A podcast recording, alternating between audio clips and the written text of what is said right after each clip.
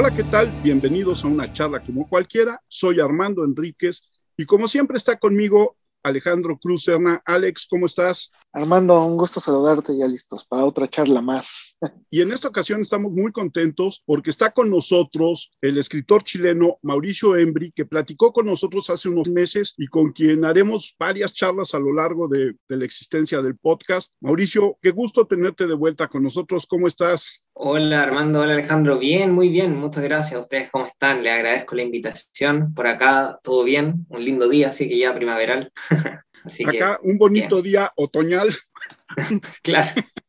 Y también más o menos las cosas creo que van bien. ¿Ya salen más a la calle allá en Chile o ya están en semáforo verde? Sí, no, no claro, nosotros no tenemos como por semáforo, sino por pasos, pero es la misma idea, ¿no? Como eh, de partida estuvimos mucho tiempo nosotros con toque de queda, ya, así que ya hace un mes y medio más o menos que terminó eso, así que por lo menos ahora uno puede salir de noche, aunque ya nos da sueño como a las 12, porque ya como que ya se quedó.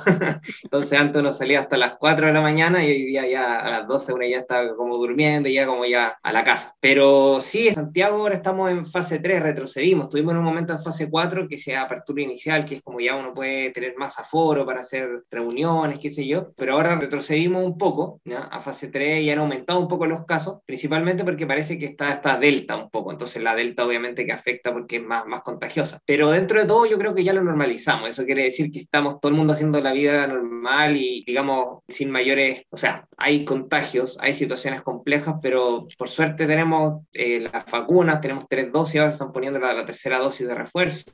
Así que poco a poco nos hemos visto obligados a salir, digamos, porque tampoco uno puede vivir encerrado. Entonces es como si no nos tendríamos que para siempre quedar todo en la casa porque de aquí que el virus se vaya no sabemos qué, cuánto tiempo puede pasar. Así Así es. Una pregunta, ¿cómo va la ideología de los perros? Bien, bien. O sea, mira, la verdad es que yo no tengo los datos así como de cuánto se vende. Yo debería tenerlos, ¿no? Así como para decir, mira, cuánto se vende. Pero no, no, la verdad que los tiene más la editorial y sobre todo que la editorial les vende a las librerías, entonces es como difícil a veces tener una trazabilidad de cuánto se vende ahí o no. Pero yo creo que para hacer una primera novela y en una editorial independiente se ha vendido bastante bien, ¿ya? O sea, relativamente bien, ¿no? O sea, no es un bestseller ni un hit ni mucho menos, pero, pero para hacer una, una primera novela de un autor eh, desconocido y en una editorial independiente, yo por lo menos estoy contento. Ha habido varias reseñas, sobre todo como a niveles de redes sociales y de gente joven, que a mí eso me gusta mucho porque finalmente, no, porque haya una discriminación a, la gente mayor, sino porque igual es bueno que la gente joven lo lea y porque yo creo que es como evidente que hay referencias en la novela como pop que quizás la gente más joven puede entender, o ni siquiera tan joven, ¿no? Como de mi generación, que ya, ya no estamos tan jóvenes, es como medio ya de medio uso, como dijeran. Así que, pero bien, bien, se ha vendido bien, estoy contento. Eh, ojalá en algún momento pueda hacer algún lanzamiento eh, presencial, porque en un primer momento, como estábamos con mucho COVID, eh, finalmente fue el lanzamiento solamente presencial a través de distintas charlas que están en YouTube. Aprovecho ahí de pasar el dato por si alguien quiere verla. Hay un montón de, charlas que están en YouTube, se googlea en la ideología de los perros y realmente pueden ver varias charlas que estuve con algunas personas hablando de distintos temas, por ejemplo, del mundo pop, ¿no? de la figura femenina también en la ideología de los perros, y así varias otras situaciones eh, o tópicos que tocaban, también el tema político, por supuesto. Así que un sinfín de, tópicos que están en la novela y que fuimos tocando con distintos invitados e invitadas. Así que ese fue como el lanzamiento. Y yo también digo, puta, así que ahora da la posibilidad de estar al aire, tiro ese anuncio publicitario. Está bien. Y ¿Ya estás preparando la novela que sigue? Sí, estoy trabajando en la novela. La verdad que ha sido más complejo porque llevaba escrito varias páginas, ¿no? Como unas 100 páginas de Word, pero ahora ya me di cuenta que hay que, o sea, no yo, ¿no? Entre yo y el trabajo con mi editora, ya que se llama Sofía Miranda, le mando un beso y un abrazo también porque ella siempre me apoyo en, no solo me apoya, en realidad es como la que me, nosotros decimos retar, ¿no? La que te regaña, como dicen allá, ¿no? Eh, ah. y me ayuda a que mejore porque yo creo que lo peor en un proceso creativo es cuando la persona que está como, entre comillas, a cargo, o sea, el artista, digámoslo así, artista, tiene mucha libertad. Yo creo que tanta libertad es buena en cierta forma, pero también es mala porque uno cree que está escribiendo la mejor pieza de arte y, a veces no es así. Entonces siempre es bueno que alguien tenga una crítica previa, ¿no? O sea, después viene la otra crítica también cuando está publicado, pero esa crítica previa siempre es buena porque te permite que salgan, digamos, trabajos de mejor calidad. Así que el trabajo con ella me di cuenta que había muchas cosas que reescribir y que reelaborar, quizás cambiar el narrador o, incorporar otros narradores, quizás la, la voz del narrador está siendo muy como monótona, quizás faltaba como un contrapunto, quizás. Entonces ahí estamos incorporando varios elementos, pero todavía son reservados porque está ahí como todavía trabajándose. Pero de que hay algo, hay algo. Así que trabajando arduamente en eso. ¿Quiénes son los que dan la difusión cultural allá en Chile? Aquí, por ejemplo, en México tenemos pues periódicos que a veces hacen suplementos, hacen suplementos culturales, les reseñan, dan su punto de vista. Allá en Chile, ¿quiénes son los que mandan? ¿O cuáles son los medios que, mandan la cultura? Claro, yo diría que principalmente sí, que sigue siendo la crítica básicamente en los diarios, periódicos, ¿no? Y también, bueno, en las redes sociales también se da mucho, pero yo creo que todavía sigue siendo, y a mi juicio lamentablemente, porque todavía está, obviamente, los medios de comunicación siempre como al, mando de, grupos, ¿cierto? Que son los que cortan el que, que va más elite, ¿no? Pero sigue existiendo eso, ¿no? O sea, hay dos o tres diarios que son como los más importantes y tienen un suplemento, ¿cierto? Eh, normalmente los días domingos, donde hay un suplemento cultural, en donde se reseñan ciertas cosas, eh, ciertos libros, ciertas películas, etc. Libros muy buenos, algunos también, otros no tanto, pero, pero sí, eh, como que hay una cierta, todavía grupo que es que decide qué es lo que está dentro y lo, y lo que no está dentro, digamos. Y eso, no sé en realidad si es bueno o malo, pero yo creo que es malo en el sentido de que es muy monopólico, en ese sentido no es tan bueno. Pero no sé, es lo que hay todavía y en ese sentido creo que no es muy diferente a México. Lo que sí me gusta es que hay también varios, como digo, grupos más de redes sociales o diarios, por ejemplo, digitales, en donde ya se empieza a hacer como un contrapunto en ese sentido. Ya como no, no es solamente los grupos hegemónicos los que tienen el poder y eso es gracias a Internet, básicamente. Así que en ese sentido, hoy en día es mejor porque hay más diversidad, pero todavía, eh, como lo que lee, por ejemplo, insisto, mi papá probablemente va a ser el diario el día domingo, ¿no? Entonces, hay todavía un mayor poder en esa prensa escrita, creo yo. Yo creo que tienes razón, pero obviamente yo lo que siempre digo es que hay un gran número de analfabetas tecnológicos que van de mi generación para arriba, ¿no? Los mayores de 50, de 60 años, que ahora con la crisis de la pandemia empezaron a meterse a las computadoras, pero el asunto de que las reseñas de tu novela estén en internet, yo creo que apunta más al target de la novela, aunque obviamente uno quisiera que todo mundo leyera su trabajo, ¿no? Y que permee para todo el ancho de la sociedad. Pero lo que tú dices es cierto, no solamente hay grupos de poder culturales que en México a veces son muy cerrados, sino los intereses de las grandes editoriales, ¿no? Entonces seguramente reseñarán un libro no tan bueno de anagrama que le meterá lana a ese suplemento cultural que al de una editorial independiente. No sé cómo esté en Chile, pero en México hay un gran movimiento de, de editoriales independientes. Tristemente en un país como el nuestro, en el que a pesar del número de habitantes que somos, la lectura de literatura pues es muy poca todavía. En Chile también ha habido una gran cantidad últimamente de buenas editoriales independientes y que eso obviamente ha sido un acierto y ha sido como un triunfo, ¿cierto? Porque hoy en día no es tan difícil publicar, digamos, o sea, alguien puede publicar en una editorial independiente y está esa posibilidad. Yo creo que los 90 era mucho más difícil, un poco como pasaba con los discos, ¿no? Como que habían ciertos sellos que simplemente te publicaban, o sea, o sacaban tu obra o lo que sea. Y en ese sentido, hoy en día está esta otra posibilidad que es muy buena, pero obviamente la difusión y la capacidad de recursos económicos que tienen las grandes editoriales la siguen teniendo. Entonces, eh, y, y la gente en general sigue comprando eso porque es lo que más se difunde. Entonces, es lógico que pase así. Pero sí creo que hay mayores posibilidades, digamos, y hay reseñas y críticas de libros de editoriales independientes. Y, de, muy buenas novelas. Y también, como decía la vez pasada, también hay, hoy en día yo creo que la, a nivel literario son autoras las que están como en, un boom, entre comillas boom, dijéramos, y eso me parece muy bien. Creo que, que, además de que son muy buenas autoras, en general ellas también, pero también me parece bien por el hecho de que durante tanto tiempo, eh, digamos, todo el tema hegemónico fue tan patriarcal. Eso no quiere decir que no siga existiendo esto hegemónico patriarcal, pero por lo menos eh, hay este, este boom de, de autoras que a mí me parece, que me parece genial y me parece que es un síntoma de que las cosas poco a poco van, van modificándose, van, van cambiando un poquito. Yo soy muy escéptico en ese sentido y, y, concuerdo. Hay grandes escritoras hoy en día en todo el mundo y en Latinoamérica me queda clarísimo que tenemos un movimiento de escritoras extraordinarias, pero en este sentido, dos cosas. Uno, el asunto del patriarcado y del negocio, mm. creo que también les dan mucho peso por ser como un trending topic, sin quitarle valor a la gran mayoría de ellas, ¿no? Pero sí creo que de repente hay un abuso comercial por el mundo en el que vivimos y la situación de apertura en la que estamos. Y la otra es un poco basado en algo que decías que yo siempre he considerado que es una manera terrible de autocensura, que es lo políticamente correcto. Yo lo políticamente correcto creo que es el mejor invento de los gringos para autocensurarnos y no hablar de temas de una manera directa. En México se nos da muy bien usar eufemismos para todo, ¿no? En México las calles no se inundan por la lluvia, se encharcan. Y yo creo que esto de lo políticamente correcto es un gran eufemismo para que nadie te va a censurar, tú solito te vas a censurar. Y es ahí donde entran los grupos, ¿no? De, esa hegemonía cultural, de decir esto no está bien porque esto no es, pero pues en sus vidas privadas hacen eso.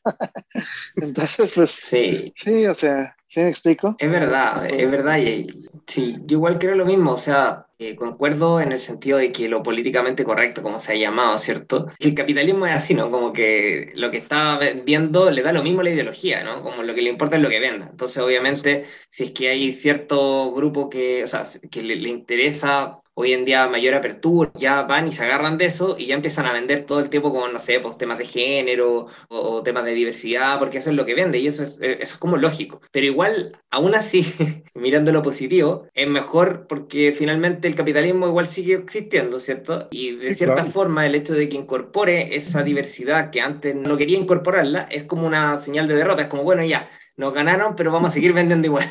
en el capitalismo es así. Por ejemplo, es como el mercado. Por ejemplo, no sé, en, el mismo estallido social ya que tuvimos nosotros desde octubre del 2019, ¿cierto? Y que todavía no termina en realidad un proceso, ¿cierto?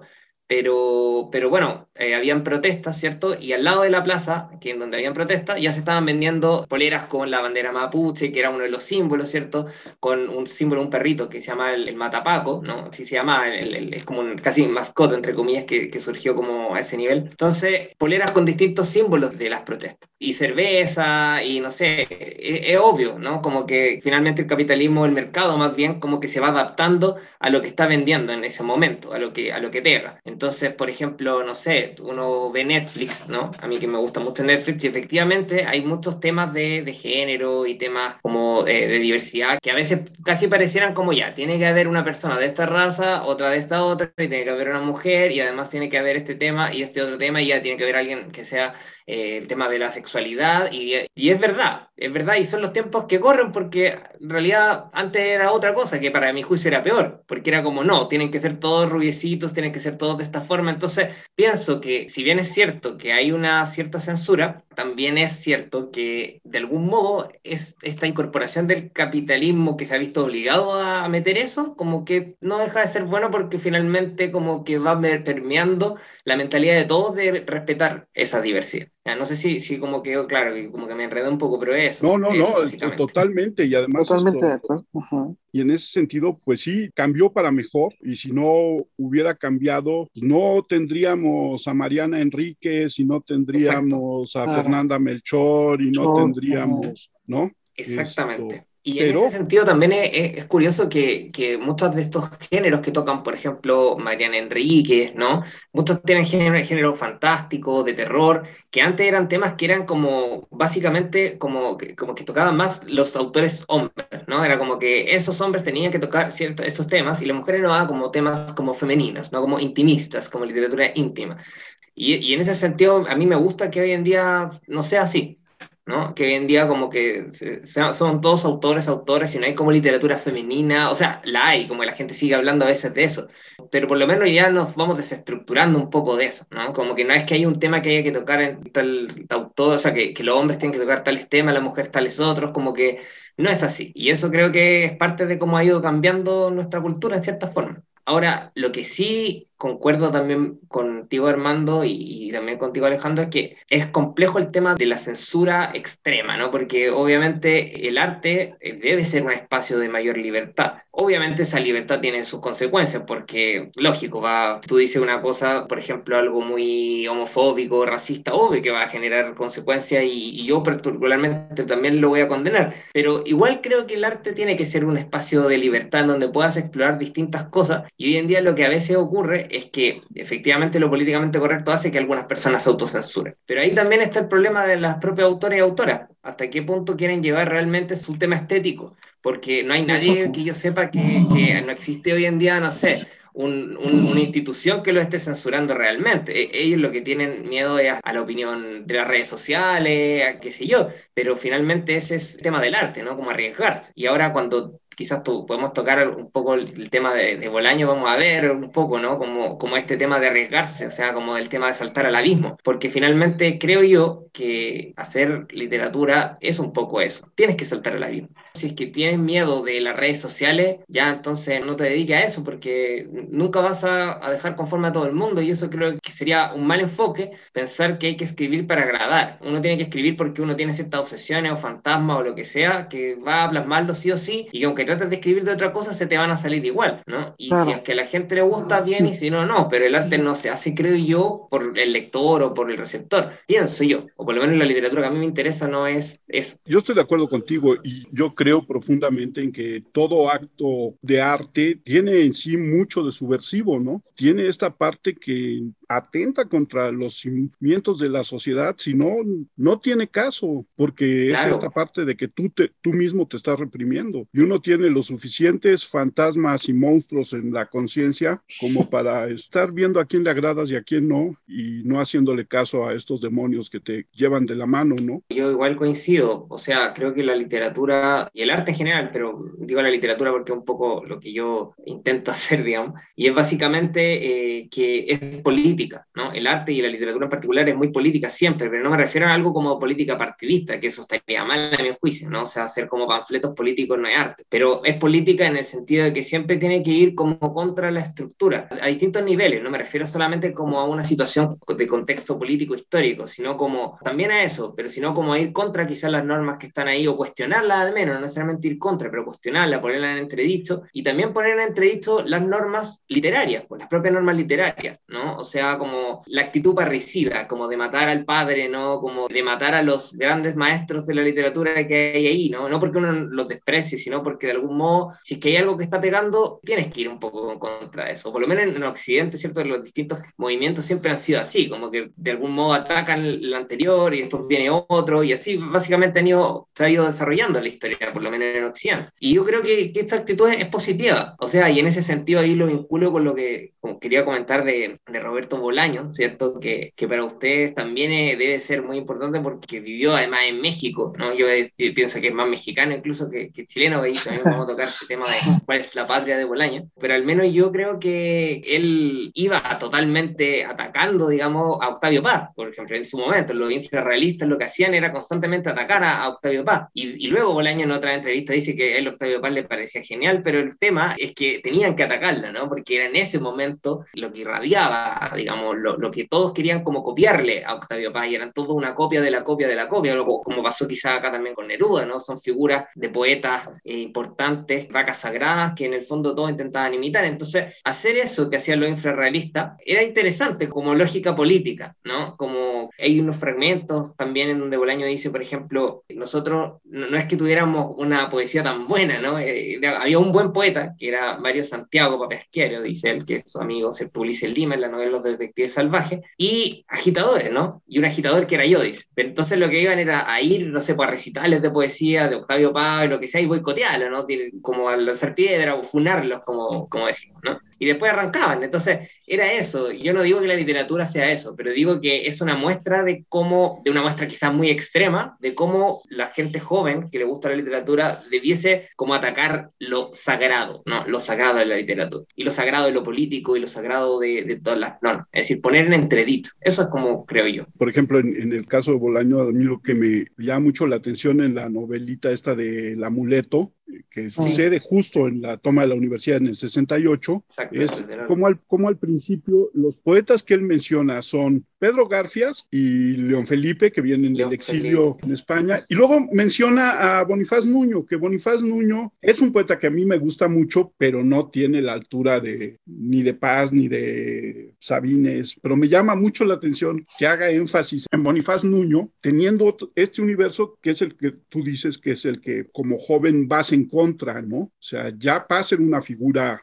hecha y derecha porque ya estaba de embajador en la India ese año, que es cuando renuncia, y agarra un personaje que en ese momento era muy menor, que era Bonifaz Nuño. Y una de las cosas que es interesante en esta parte que tú dices que puede ser que Bolaño sea más mexicano, se siente la forma en la que escribe y describe Ciudad Universitaria y la Ciudad de México. Podría haber sido cualquier novelista mexicano. Él tiene esta mala fortuna de le toca a 68, se va a Chile y le toca el golpe de Estado Chile, ¿no?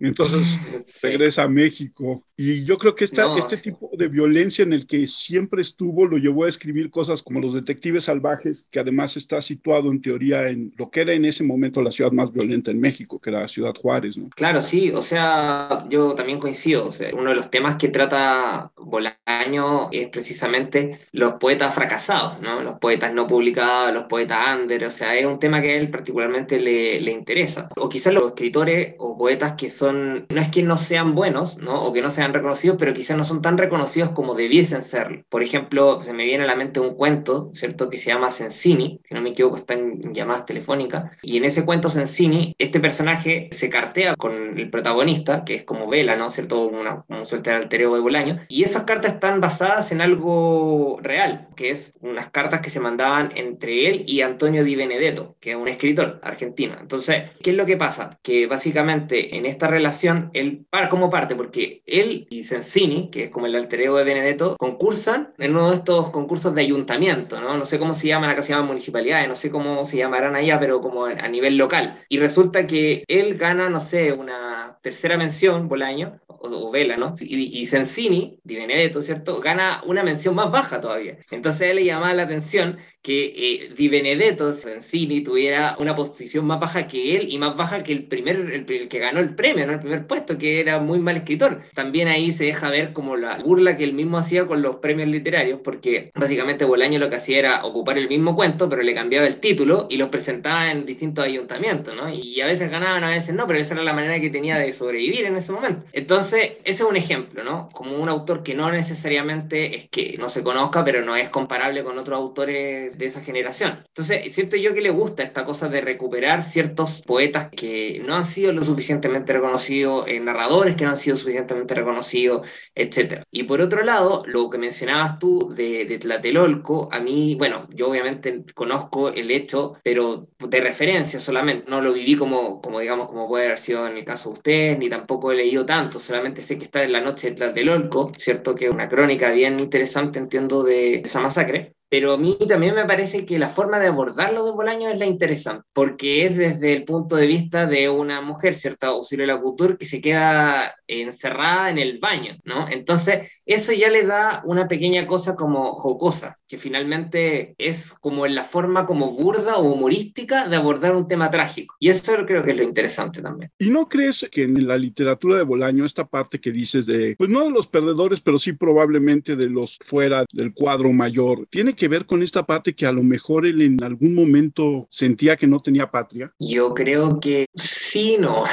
es decir, eh, creo que el tema de la patria es importante en Bolaño porque él, bueno, en su discurso, de hecho, cuando recibe el premio Rómulo Gallego, él habla de las patrias, ¿no? Como que dice que los escritores pueden tener muchas patrias. Y citando a un autor que creo, no recuerdo si lo menciona o no, pero dice que la patria de los escritores es su lengua, ¿no? Y él en algún momento yo creo que se sentía más un escritor de habla hispana, ¿no? Como que habla en español más que un autor chileno, un autor mexicano, lo español, porque obvio, o sea, básicamente Bolaño vivió en muchas partes, era un itinerante, si bien bien es cierto que tiene una nacionalidad chilena y está muy vinculado con algunas temáticas chilenas, toda su adolescencia y la parte yo te diría más importante la pasó en México, por lo tanto, claro que puede haber algo como de sentirse desarraigado, ¿no? Y que eso es, como relevante en su escritura. Pero insisto, yo creo que él tenía eso de que su patria era la lengua en primer lugar y además quería leer una pequeña que no es que venía preparado, pero eh, encontré un, bueno, en el discurso hay una parte que me gusta mucho, en donde él dice, bueno, primero dice lo que decía, la patria de un escritor es su lengua. Suena más bien demagógico, pero coincido plenamente con él, refiriéndose al, autor que había dicho eso. Y sé que a veces no nos queda más remedio que ponernos demagógicos, así como a veces no nos queda más remedio que bailar un bolero a la luz de unos faroles o de una luna roja. Aunque también es verdad que la patria de un escritor no es su lengua o no es solo su lengua, sino la gente que quiere. Y a veces la patria de un escritor no es la gente que quiere, sino su memoria. Y otras veces la única patria de un escritor es su lealtad y su valor. En realidad, muchas pueden ser las patrias de un escritor. A veces la identidad de esa patria depende en grado sumo de aquello que en ese momento está escribiendo. Y aquí viene la parte más relevante. Dice, muchas pueden ser las patrias, pero uno solo el pasaporte. Y ese pasaporte evidentemente es el de la calidad de la escritura, que no significa escribir bien, porque eso lo puede hacer cualquiera, sino escribir maravillosamente bien. Y ni siquiera eso, pues escribir maravillosamente bien también lo puede hacer cualquiera. Entonces, ¿qué es una escritura de calidad? Pues lo que siempre ha sido, saber meter la cabeza en lo oscuro, saber saltar al vacío, saber que la literatura básicamente es un oficio peligroso, correr por el borde del precipicio, a un lado el abismo sin fondo y al otro lado las caras que uno quiere, las sonrientes caras que uno quiere, y los libros y los amigos y la comida. Y aceptar esa evidencia, aunque a veces nos pese más que la losa que cubre los restos de todos los escritores muertos. Entonces, eso que leí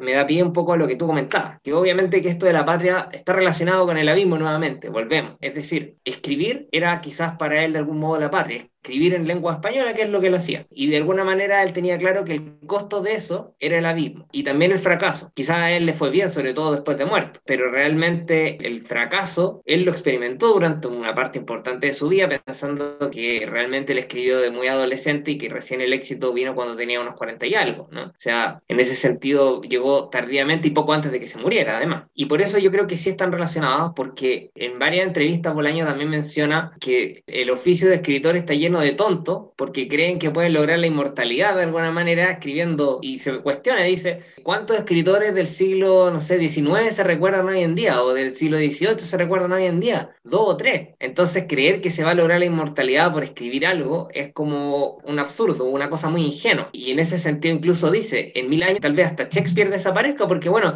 en algún momento va a, va a desaparecer la Tierra, se va a acabar todo. Entonces realmente creer que algo así como la inmortalidad es absurdo. Entonces, por eso creo yo que el tema del rescate de los perdedores es interesante, porque por una parte, él dice, ¿no? El oficio peligroso y por lo tanto, ¿cuántos escritores muertos de alguna manera hay en el camino? Y este rescate de estos escritores muertos que hay en el camino es la labor que yo creo que de algún modo le interesa. Y un cuento que me viene a la mente también es un cuento que creo que está en llamadas telefónicas, si no me equivoco, que se llama Henry Simon Le Prince, y que es un cuento donde hay un escritor, un poeta más bien, francés, en la época, digamos, de la Segunda Guerra Mundial, donde está la ocupación alemana, y donde el tipo escribe pésimo, escribe muy mal, pero de alguna manera era un tipo que ayudaba a los perseguidos por los colaboracionistas para escapar. Entonces, de algún modo, Bolaño lo que hace es agarrar y considerar eso un acto poético, de algún modo, ¿no? Y rescatar a ese poeta por esa actitud poética más que por su mala literatura. Y a mí, por ejemplo, eso es, uno de los elementos que me, que me llama la atención, porque ahí está claro, él se enfrentó al abismo igual. De alguna manera, esa vida poética y ese abismo que vivió, finalmente lo hace ser un poeta, aun cuando quizás su calidad no sea tan buena. Y yo creo que mucho, una de las cosas que valora, valoraba Bolaño era la, esta actitud poética, esta cosa como dejarlo todo, y el abismo se repite, o sea, se repite ahí también en Amuleto, en Amuleto también está esto del abismo, de esto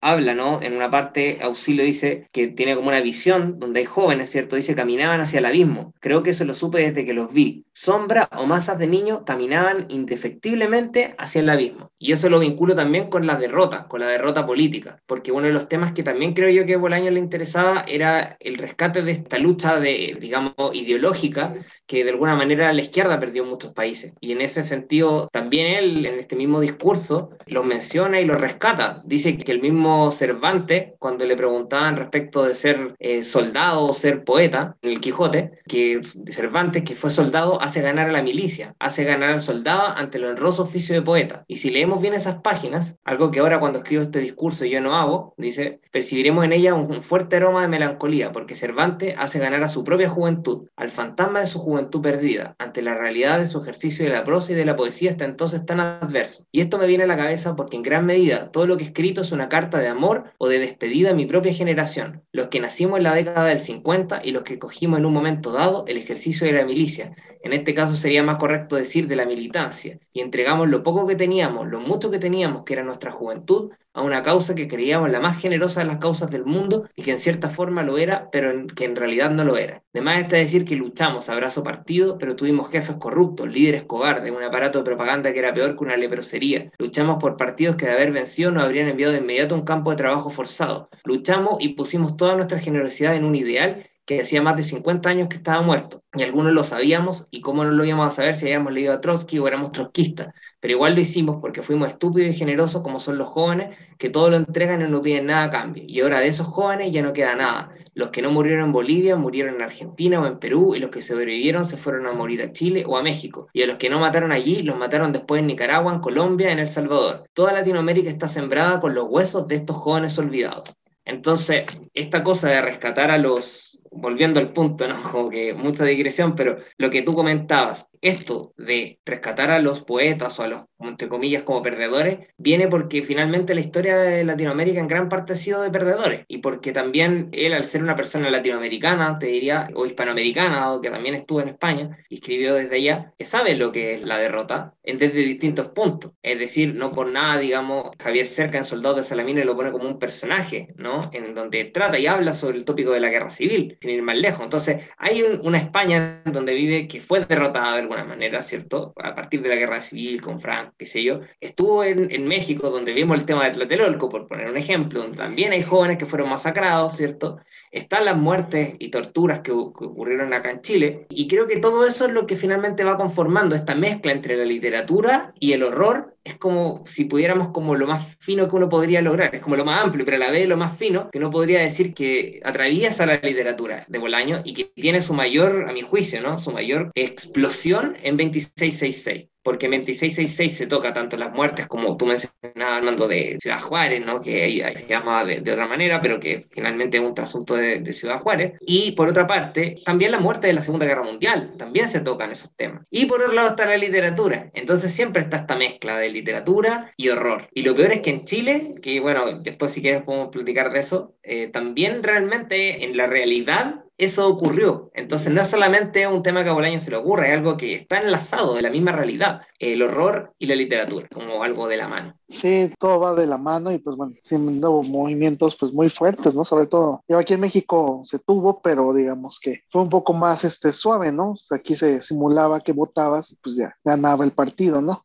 pero digamos que fue lo mismo. También, bueno, leímos una novelita Lumpen que me parece fabulosa y extraordinaria la forma tan sencilla, contando con detalles y demás, como una joven pasa de la adolescencia a ser ya madura, pero tan rápido porque se quedaron sin sus padres. Entonces, esa forma tan natural de Bolaño de meterse en la historia y contártela tan sencillo, ¿no? O sea, sin muchas figuras retóricas o algo muy rimbombante o cosas así, que esas son las historias que le hacen los grandes escritores, ¿no? Las formas simples, sencillas, cortas, pero sin duda que te van dejando mensajes en todas las páginas que vas leyendo, ¿no? Sí, yo coincido, creo que parte de la prosa de Bolaño, pero en particular en esta novela, que creo que es como una islita dentro de la literatura de Bolaño, porque si bien se repiten algunos tópicos, pero igual creo que es como distinta, muy diferente a otras novelas, ¿ya? y en ese sentido interesante que la podamos abordar porque quizás es una de las novelas que no está tan como tan abordada, ¿cierto? Creo que, que tiene esta cosa Bolaño de escribir es, es simple, pero eso es súper difícil, yo creo que lograr escribir con esa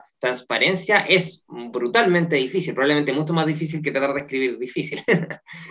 y creo que tiene también mucho del tema gringo, por así decirlo, ¿no? El tema estadounidense, como de esa prosa como con más puntos, con poca floritura, una cosa media, si uno quiere, como carveriana, así como hemingwayana también, ¿no? Exenta de florituras que es como más propio de lo latinoamericano, si quisiéramos, porque no, no es comparable con García Márquez, por ejemplo, ¿no? Con todo el respeto como puede García Márquez, pero si efectivamente tiene más florituras, qué sé yo, entonces en ese sentido, y en esta novelita en particular, ¿cierto? Novelita le digo porque así él, le dice también, novelita lumpen, ¿cierto? Está eso de esa prosa clara, y a mí también me parece un, acierto, sobre todo porque creo que eh, no podemos olvidar que también el nombre viene por, yo, no lo he leído, ¿eh? pero, pero ahí están estas tres novelitas burguesas de José Donoso. Entonces, esto es como una respuesta a eso, ¿no? Y nosotros, nosotros novelita burguesa es una novelita lumpen, ¿no? Entonces, obvio, me parece a mí que va a tratar de, de, tener una escritura que no necesariamente sea llena de florituras ni muy aburguesada, sino que precisamente más concisa y más directa. Y en ese sentido, a mí me parece que la relación que se genera entre la protagonista y este tipo que era como físico-culturista y al cual quieren como robarle esta caja fuerte, es brutalmente interesante, porque uno a, simple vista podría decir, oye, o sea, una relación súper abusiva, ¿no? Si nos pusiéramos precisamente en lo políticamente correcto, ¿no? Como sin leer y entender la perspectiva como concreta, uno podría decir, oh, una situación de abuso, pero no es así, a mí me parece que dentro de la intención de abusar también, porque hay un mutuo abuso, ¿no? De alguna manera él abusa de la chica en el sentido de que es una chica joven, niña, que se está prostituyendo en realidad, básicamente, o sea, está prestándole compañía, pero es como para eso, ¿no? Y por otro lado, ella se, entre comillas, aprovechando porque el tipo es ciego y le quieren robar esta caja fuerte que supuestamente existe y que al final no, no aparece. Entonces, en ese sentido, creo que es interesante porque en este, entre comillas, mutuo abuso y relación que uno podría decir súper tóxica, finalmente se tocan una fibra muy sensible. Los dos son como espejos, porque de alguna manera los dos vivieron una situación de un accidente que terminó generándole las lesiones físicas en el caso de, de él, ¿cierto? Porque pierde la vista y pierde probablemente su carrera y toda su fama. Y por otro lado, también emocionales y psicológicas como le pasa a ella, y también monetaria, porque básicamente la niña al perder a sus padres queda con una afectación emocional severa, eh, con un hermano y tienen que hacerse cargo y buscar dinero de alguna manera porque quedan sin, sin plata, como decimos. Entonces, creo que funcionan como espejos los dos y el hecho de, de encontrarse en una situación abusiva de mutuo abuso y aún así, a pesar de eso y en esa situación tan horrorosa, encontrar de algún modo algo cercano al amor es como interesante y brutal al mismo tiempo, a mi parecer.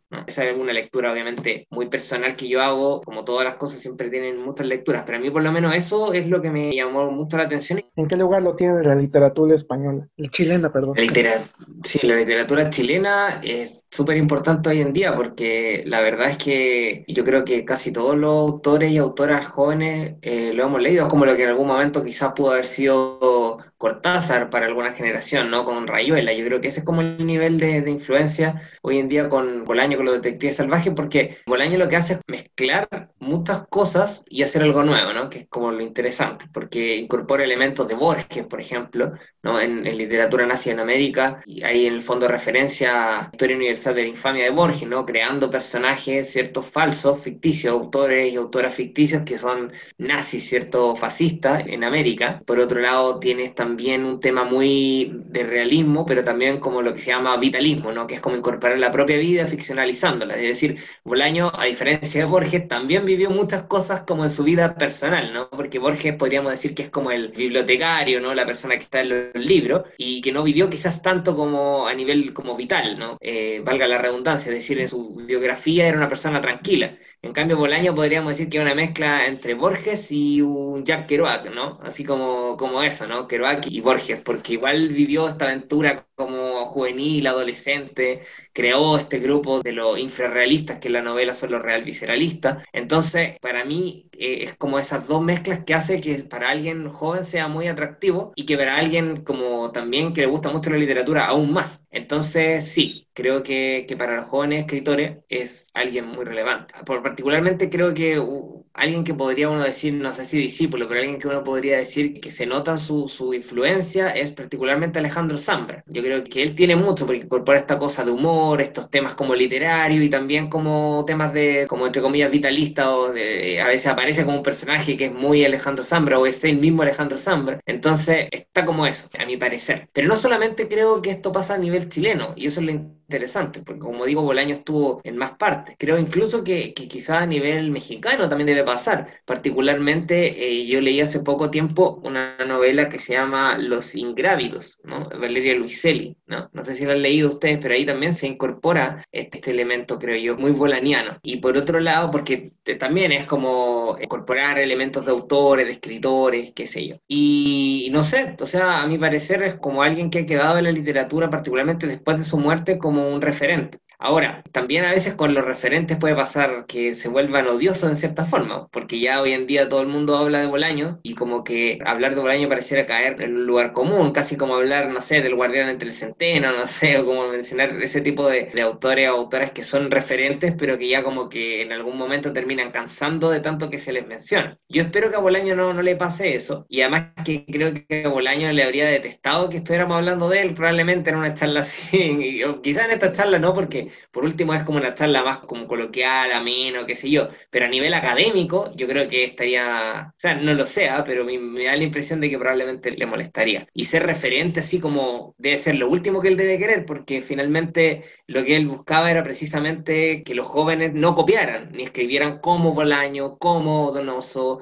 en algún momento se habló de los donositos o las diamelitas, ¿no? Como refiriéndose a José Donoso, ¿cierto? A los que siguen a José Donoso, y la, los autores que existían, a, o sea, que seguían a Diamela Elti, ¿no? Que son autores, un autor y una autora chilena. Entonces podríamos uno hablar ahora de los bolañitos, ¿no? De hecho, mi editora precisamente me dice a mí que yo soy un bolañito porque me gusta mucho Bolaño, qué sé yo. Y en cierta forma es cierto, pero creo que es importante también entender que uno no puede ser como fanático de algo, ¿no? O sea, fanático en términos irreflexivos, ¿ya? Fanático en términos como casi religiosos. Ese es como el problema, que te guste algo genial. Entonces eso pasa con Bolaño, porque yo creo que influye mucho, pero a la vez también es complejo porque influye tanto que por lo menos cuando uno a veces escribe, de pronto yo a veces me pregunto, ¿no estoy plagiando a Bolaño en algo? No, como que eso, ¿no? Como que termina pasando. Sobre todo si uno lee mucho de algo, te termina influyendo necesariamente en lo que escribe. Eso, eso creo yo, Alejandro, respecto a tu pregunta. En el caso de lo que decías, de esta pluma tan certera, tan limpia, ¿no? Esta manera tan, tan sencilla que es, concuerdo totalmente contigo, es la más difícil de lograr en el momento de escribir. Y hablando de lo que decía de los derrotados, no hay manera más sencilla de poner la derrota, por ejemplo, de la Guerra Civil Española que la mirada de Garfia sobre ese florero que Auxilio tiene miedo de meter la mano, pero que además cuestiona cuántas veces habrá tirado Garfias a la basura ese o roto ese florero, ¿no? Sí, sí, no, sí, es verdad, es verdad. O sea, como que creo que en ese sentido el personaje de Auxilio es como interesante porque permite precisamente mostrar a todos esos perdedores de distintas formas, ¿no? Ella misma de algún modo es también alguien que está perdiendo, ¿cierto? Y, claro, como tú lo mencionas, a partir de ciertas metáforas, como en este caso quizá el florero, ¿no? Eh, o como lo que decía del abismo, o incluso en una parte de la novela de Amuleto también se toca el tema de la discriminación de alguna manera sexual o de la prostitución a la que se vio obligada hace poco uno de los, de los personajes, que es Ernesto San Epifanio, ¿cierto? Se nombra y, efectivamente es algo que, está a lo largo de la novela, el tema de, de, de, los, de los perdedores. De hecho, ahí le salva la vida, si no me equivoco, en esa parte de Amuleto cuando va, donde el rey de los putos, que me gusta mucho esa parte de la novela de Amuleto, ¿no? En donde, claro, se ve a Ernesto San Epifanio como obligado a casi prostituirse, ¿no? Con este que llaman el rey de los putos, porque se acostó dos veces con él y ya como que dijo, bueno, si no te sigue acostando conmigo, eres mi esclavo, casi que te mato, ¿no? Y ahí aparece Vela, ¿no? Que lo salva, y lo salva por una cosa súper interesante, y es porque, como le pasó a Bolaño en la vida real, Bolaño al volver a Chile, y justo para el golpe militar, ¿cierto? Él regresa para intentar eh, participar del tema del gobierno de Allende, y resulta que viene el golpe, entonces él es detenido, y estuvo, parece, ocho días detenido, pero se volvió volvió un mito cuando volvió a México, en el sentido de que es como, ah, pero es que él estuvo detenido y todo, entonces fue torturado, qué sé yo, entonces se volvió un mito y ya era como si él era capaz de haber estado ocho días en, ese, en esa situación,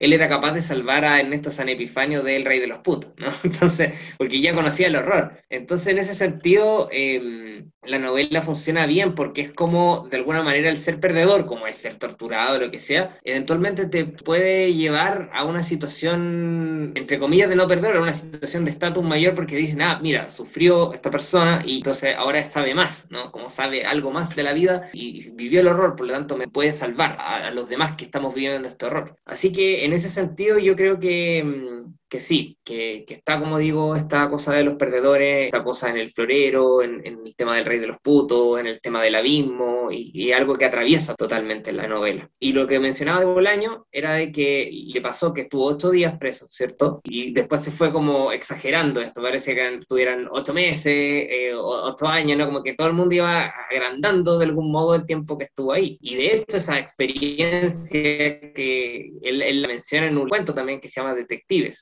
Detective, perdón, sino Detectivo Detectives, eh, que está en llamadas telefónicas, si no me equivoco, y en donde cuenta cómo Arturo Vera no está preso y todo, pero lo interesante es que lo hace a través del diálogo de dos policías, de dos detectives, ¿no? Que son los que cuentan esta situación sobre Vela, ¿no? Y es solamente diálogo, el cuento. Es nada más que diálogo, no hay nada de otra forma. Parece casi que obra de teatro en ese sentido. Y ahí eh, se cuenta cómo Vela no se salva porque eh, uno de los detectives lo conocía desde que estaba en el colegio y, lo salva y qué yo. Así que, o sea, Bolaño está intrínsecamente relacionada a su vida personal con la literaria. Y esa parte de su estancia en Chile que refleja en Nocturno en Chile, ¿qué nos podrías contar de ello? Lo que ocurre es que Bolaño fue esa vez, digamos, a, a Chile, fue como digo, fue detenido, qué sé yo, después vuelve a México y no vuelve a Chile sino hasta muchos, muchos años después, el año 98, por ahí más o menos, cuando precisamente le habían dado el premio de primero y después el Rómulo Gallego, qué sé yo, y, y, tiene un, bueno, obviamente empiezan a hablar un poco de Bolaño acá, ¿no? Porque es como, ah, era chileno, o sea, como que ahí recién reconocen a Bolaño porque, bueno, se ganó el premio Herralde, empieza a ser más conocido que los detectives salvajes, y resulta que al venir acá a Chile, él tiene una muy mala experiencia porque considera que o sea, le molestan profundamente como los escritores chilenos de ese momento, que eran los llamados de la nueva narrativa. Y le molestan por varias razones, ¿ya? En primer lugar, porque considera que las temáticas son como muy, yo creo, ¿no? Como muy individualistas, como muy burguesas, ¿no? Son puros niños, como decimos acá, cuico. No sé, ya será fresa, creo, ¿no? Se le dice como fresita, o no sé si es así, esa es la palabra. En España, pijos, ¿no? Pero como niños bien, que estaban casi que jugando en la literatura. Y en ese sentido hace una referencia que fue efectiva, es decir, en un texto de crítica o de crónica más bien, cuenta lo que él opina de los escritores y escritoras chilenos, ¿no? Y ahí menciona una cosa que ocurrió en la realidad, y es que muchos de los de la llamada, entre comillas, nueva narrativa, iban a, a talleres literarios con una escritora chilena que se llama Mariana Callejas, y que eh, estaba casada con Michael Townley, que es una persona que participó de la DINA y que torturaba, digamos, personas en la casa, en la misma casa donde se hacían estas reuniones literarias. Entonces, ese hecho él lo menciona en esa crónica y después escribe Nocturno de Chile, en donde realmente es una crítica a toda la literatura chilena, a mi parecer, además de que está este episodio concreto en donde, claro, no se llama Mariana Calleja, sino que creo que se llama María Calles, ¿no? Pero en donde van ciertos personajes de la literatura chilena, participan de esta reunión y donde se ve alguien de repente abre una puerta y encuentra al gringo, ¿no? Porque era gringo Michael Townley, ¿cierto? Eh, torturando a alguien. Y en ese sentido, obviamente, eso no fue bien tomado por la gente acá en Chile, que lo criticó, ¿cierto? Casi que decían que en realidad lo único bueno era los detectives salvajes, que pero todo lo demás era malo, que casi que estaba súper inflado. Y él en realidad, le, miren, con decirles que tengo acá hasta una cita de lo que él opinaba de la literatura chilena, ¿ah? y que déjenme buscarla para mostrársela, dice. Esto es lo que aprendí de la literatura chilena. Nada pidas que nada se te dará. No te enfermes que nadie te ayudará. No pidas entrar en ninguna antología que tu nombre siempre se ocultará. No luches que siempre serás vencido. No le des la espalda al poder porque el poder lo es todo. No escatimes halagos a los imbéciles, a los dogmáticos, a los mediocres, si no quieres vivir una temporada en el infierno. La vida sigue aquí más o menos igual. O sea, esa es la opinión y, al único que rescató en su momento Bolaño de esta lapidaria opinión fue a Pedro Lemebel, básicamente. Y yo creo que tiene que ver porque además de que es un grandísimo escritor, porque también tenía una vida como muy literaria, como la que mencionaba, ¿no? Realmente escribía al borde de la vida. En cambio, él, lo que hablamos, ¿no? Cómo él va a considerar que autores que quizá eran como para él, ¿no? Considerados burgueses, no estaban realmente sacrificando la literatura. Ahora, obviamente esto lo digo siendo yo quizá un niñito muy burgués, probablemente Bolaño también opinaría lo mismo de mí, o sea, no, no, me pongo como por encima, pero poniéndome como en la lógica de él, ¿no? Le debe haber parecido que además de que algunos habían participado de estas cosas, que obviamente sin saberlo, o sea, no es que ellos supieran que se torturaba ahí, pero para él yo creo que era una metáfora de cómo se estaba escribiendo la literatura, sobre las muertes, sobre las torturas y hablando quizás del individualismo y de lo que está pasando en vez de hablar de la situación política real. Entonces eso es el problema, yo creo. No es que como que ellos supieran que se estaba torturando en esa casa, sino más bien que se estaba escribiendo sobre temas muy individualistas, ¿cierto? Muy burgueses, por decirlo de algún modo, sobre la sangre de personas que habían sido muertas, torturadas y sin tocar esos temas. Y lo que es muy propio de Chile en los 90, que básicamente era una etapa de transición donde estaba todo como con una quietud, porque todavía básicamente Pinochet tenía mucho poder, o sea, piensen que recién en el 98 se, fue detuvo en Londres, entonces hasta ese momento y hasta el 97 fue el comandante en jefe de las Fuerzas Armadas, ni más ni menos, entonces cualquier cosa que se hiciera, él podía llegar y tomarse el poder muy fácilmente, si tenía a todo el ejército a su favor. Así que eso, eso fue, fue una crónica que él publicó en Ajo Blanco, que así se llamaba en, en España, creo, si no me equivoco, no, ya no recuerdo exactamente dónde, pero que no cayó bien porque además dejaba mal a los escritores chilenos en España. Y, y Bolaño decía, pero ¿qué se preocupan si ella ni siquiera los conocen?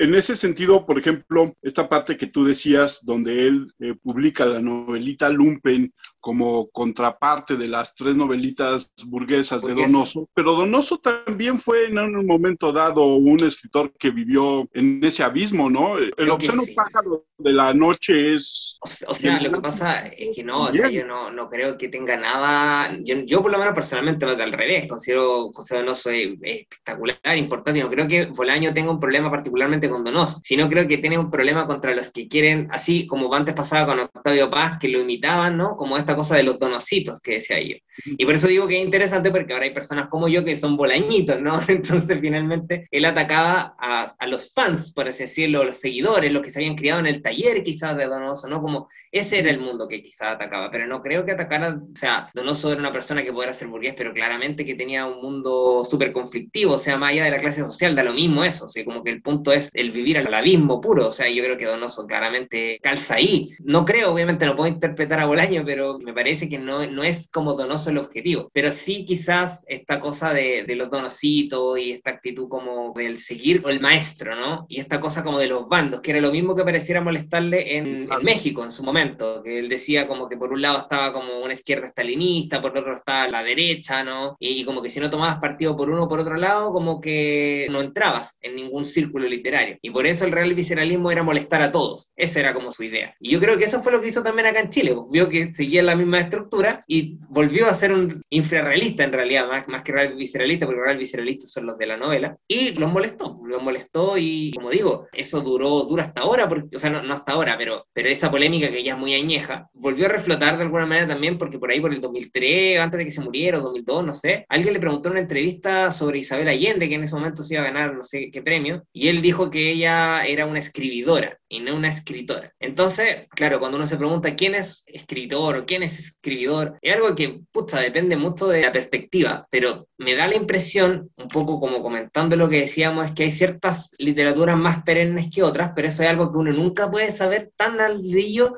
en el momento en que se está publicando, sino que realmente se puede saber muchos, muchos años después, por lo que decía, ¿cuántos escritores se recuerdan del siglo XIX, del siglo XVIII? Dos o tres, pero eso no se sabe hasta muchos después. Ahora él, por ejemplo, no solamente criticaba a Isabel Allende, criticaba, por ejemplo, a Arturo Pérez Reverte en España, o sea, no sé, es como la lógica de, que a Ken Follett, no sé, no es que lo criticara, pero esa literatura como menor para él, ¿no? Yo, yo no estoy tan de acuerdo con él en eso, ¿ya? Pero estoy hablando acá más bien de las opiniones que él vertía, ¿no? Lo dejo como aclarado porque, o sea, ¿quién soy yo también para decir nada? Yo una, una novela en una editorial independiente que ni siquiera sé cuánto se vendió.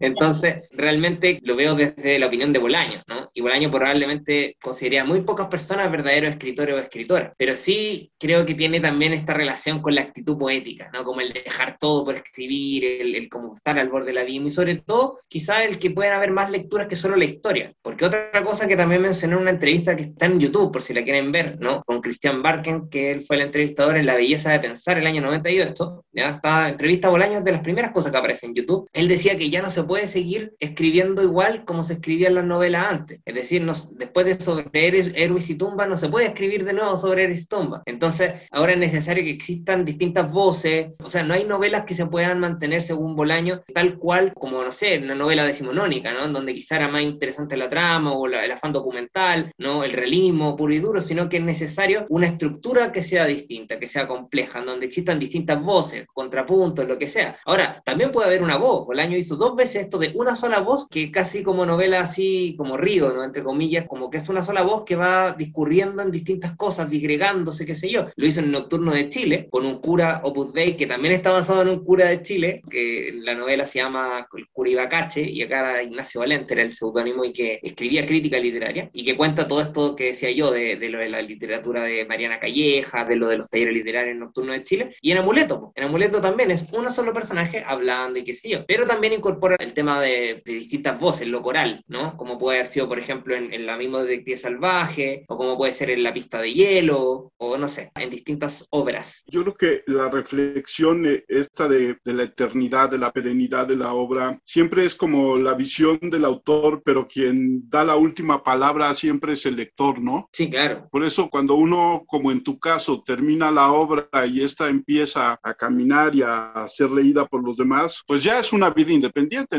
Ahora estás dedicado a, gestar una nueva, pero la ideología de los perros pues ya anda por la calle. Sí, anda por la calle, para bien o para mal, pero anda por la calle y claro, es algo que yo no leo nunca, o sea, porque si me pusiera a leerla de nuevo me pego un tiro básicamente porque encontraría probablemente errores, eh, comas que no están bien puestas, no sé, como que uno, y ya más tengo un comportamiento bastante obsesivo, entonces sería como muy, muy complejo, la verdad. Prefiero no, no hacerlo. Juan Villoro también ha platicado muchas veces de Bolaño y una vez destacada, y no sé si lo sepas, que era un escritor que se concentraba escribiendo con heavy metal. ¿Qué tanto sabes de mm. eso? ¿O sí sabes? Mira, no sé, no sé totalmente, pero sí sé que le gustaba el rock. De hecho, hay un libro, de hecho lo tengo para acá porque lo, estuve releyendo ahora, que está bien interesante, que no sé si llega allá, pero se llama El hijo de Mr. Playa, ¿ya? De Mónica Maristén. La última entrevista de Bolaño escrita la hizo ella. Y un poco ahí eh, se mencionaba, porque hacen, tocan distintos temas, un poeta, eh, traductor, profesor, que se llama José María Micoy, que a mí me hizo clase en el máster eh, de creación literaria que estuve en Barcelona, se conocía con Bolaño,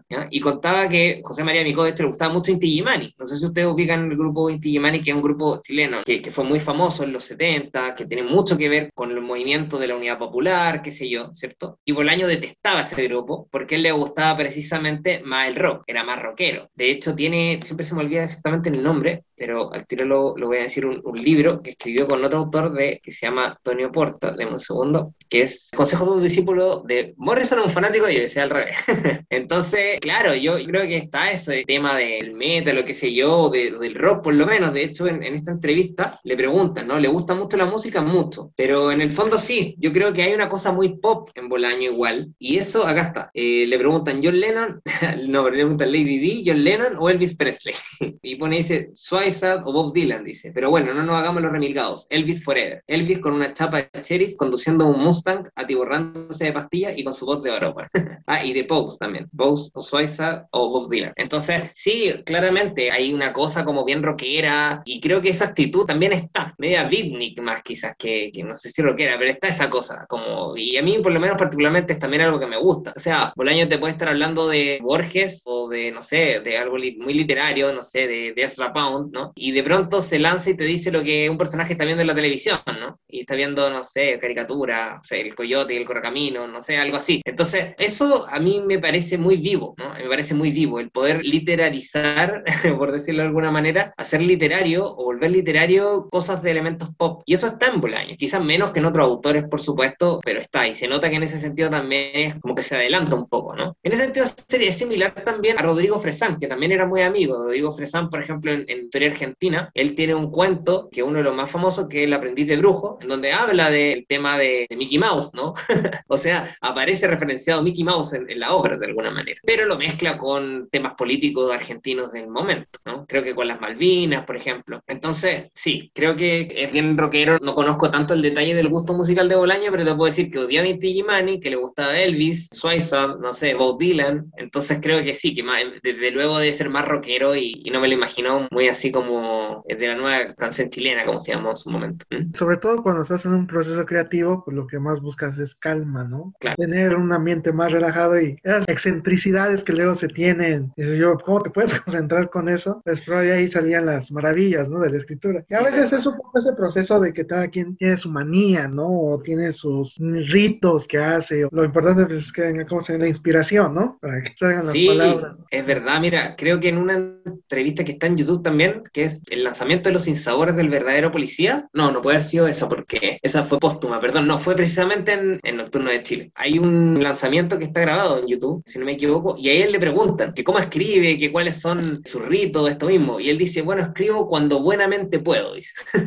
o sea que no, lo ve como con mucho rito y que sí, ahora probablemente sea una, como dice, excentricidad, que es que escriba con heavy metal en vez de, claro, quizás escribir con, no sé, Mahler.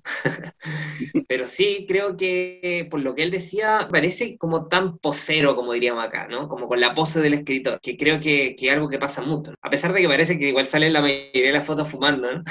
Pero de todas maneras, creo que no hay tanta pose como puede haberla en otros autores o autoras, ¿no? Como que siento que hay una cosa más genuina. Y por eso a mí me, me gusta, a pesar de que hoy en día que te guste Bolaño también es pose, es el problema. A final de cuentas todo se vuelve pose y se vuelve moda. Sí, así es. Regresando a ese tema de lo comercial, si descubro que el nicho de los lectores de Bolaño crece, pues empiezo a publicar más sus libros. Claro, exacto. Pensemos que hoy en día han publicado un montón de novelas póstumas de Bolaño que están inacabadas y uno puede tener dos lecturas respecto de eso. Una primera lectura es decir que es casi una falta de respeto ¿no? hacia el autor, porque finalmente si él decidió no publicarla o lo que sea es porque quizá eran parte de un proceso creativo que él no compartía o qué sé yo, o que están en otras novelas de otra forma, pero por otro lado también hay una cosa de, por así decirlo, la cocina del escritor, que igual es interesante, porque para alguien que ya leyó a Bolaño y que le gusta Bolaño, va a ser siempre interesante ver quizás una primera etapa de, una novela que ya publicada. Cito esto porque, por ejemplo, precisamente Los Insabores del Verdadero Policía, que es una novela póstuma, se parece mucho en, en argumento a 2666. Hay personajes que aparecen en 2666 que ya estaban en Los Insabores del Verdadero Policía, como Amalfitano, por ejemplo, un personaje que, que aparece en las dos, Archimboldi, que es el escritor que se busca, ¿cierto?, en el 2666, que está como entre comillas desaparecido, que nadie lo ha visto nunca, es como tan enigmático, ya se hace referencia también, pero se le cambia, en vez de Archimboldi con CH, es Archimboldi así con C. Claro, mientras en Los Insabores es francés, en el otro es alemán, pero ya la idea estaba, o sea, es como muy similar, hay cosas que se van repitiendo, yo creo que también ahí la reescritura en Bolaño es muy clara, y particularmente yo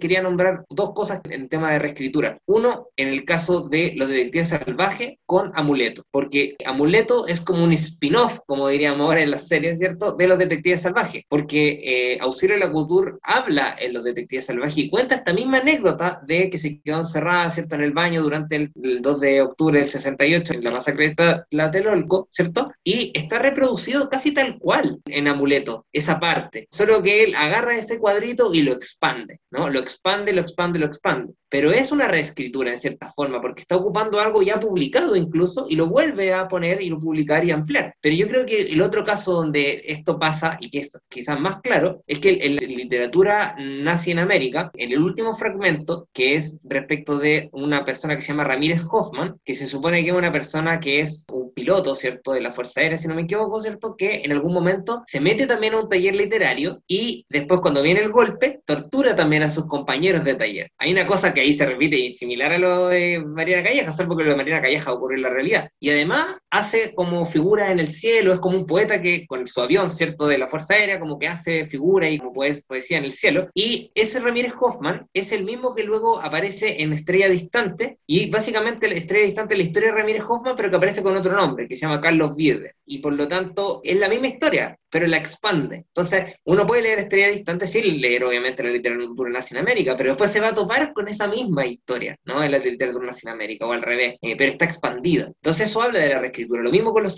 sabores, se vuelve a tocar el tema. Y, por ejemplo, Vélano es un personaje que claramente es él siempre, personaje alter ego, pero que también tiene vida propia, cosas que a Bolaño no le pasaron. Incluso en ese sentido quería comentar que hay dos cosas de este personaje de Arturo Velano que no aparecieron en la vida de Bolaño y que son casi que imaginaciones que Bolaño hizo. Una es, se llama, están, todo esto está en El secreto del mal y que son también cuentos póstumos. Uno de ellos es La muerte de Ulises. Y en La muerte de Ulises, él cuenta cómo Velano vuelve a México siendo ya un cuarentón, enfermo del hígado, algo que en la realidad no ocurrió, y se encuentra con los últimos seguidores de Ulises Lima. Y ser unos tipos gordos que tienen sus como poleras de grupo rockero, así como que finalmente muy entre comillas decadente, lo que sea, y como que le invitan a pasar, pero él ya no calza ahí en ese mundo. Y yo creo que eso es lo esencial, como que él ya no calza en ese mundo de, quizás que fue tan parte en, algún momento. Y lo otro, que es quizás lo más interesante, es que también en el último cuento, que se llama eh, Jornadas del Caos, si no me equivoco, a ver, déjenme estar seguros, menciona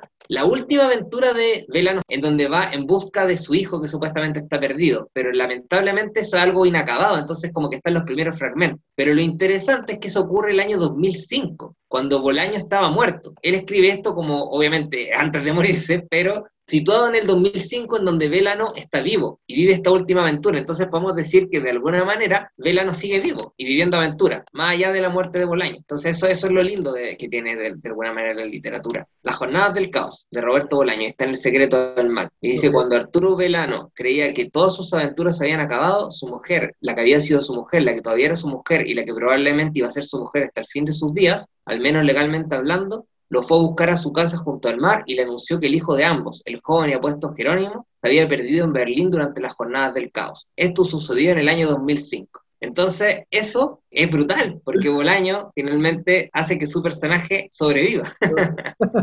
Mauricio, no nos queda más que agradecerte, como siempre, estas charlas tan amenas contigo, tan llenas de, literatura, de información. ¿Dónde te encuentra la gente en tus redes sociales, Mauricio? En mi Instagram, que es Mauricio Embry, todo junto, ya, me encuentra la gente en mi Instagram y ahí me pueden seguir porque, por ejemplo, el mismo eh, podcast que hicimos la otra vez, yo igual subí, digamos, un link similar allá como eh, todas las cosas que van ocurriendo con mi novela, las subo ahí. Obviamente también tengo cosas personales, ¿cierto? Que, por ejemplo, no sé, pues bueno, eh, tengo a mi novia acá y, ella tiene una perrita y así que hay muchas fotos de la perrita que se llama Princesa.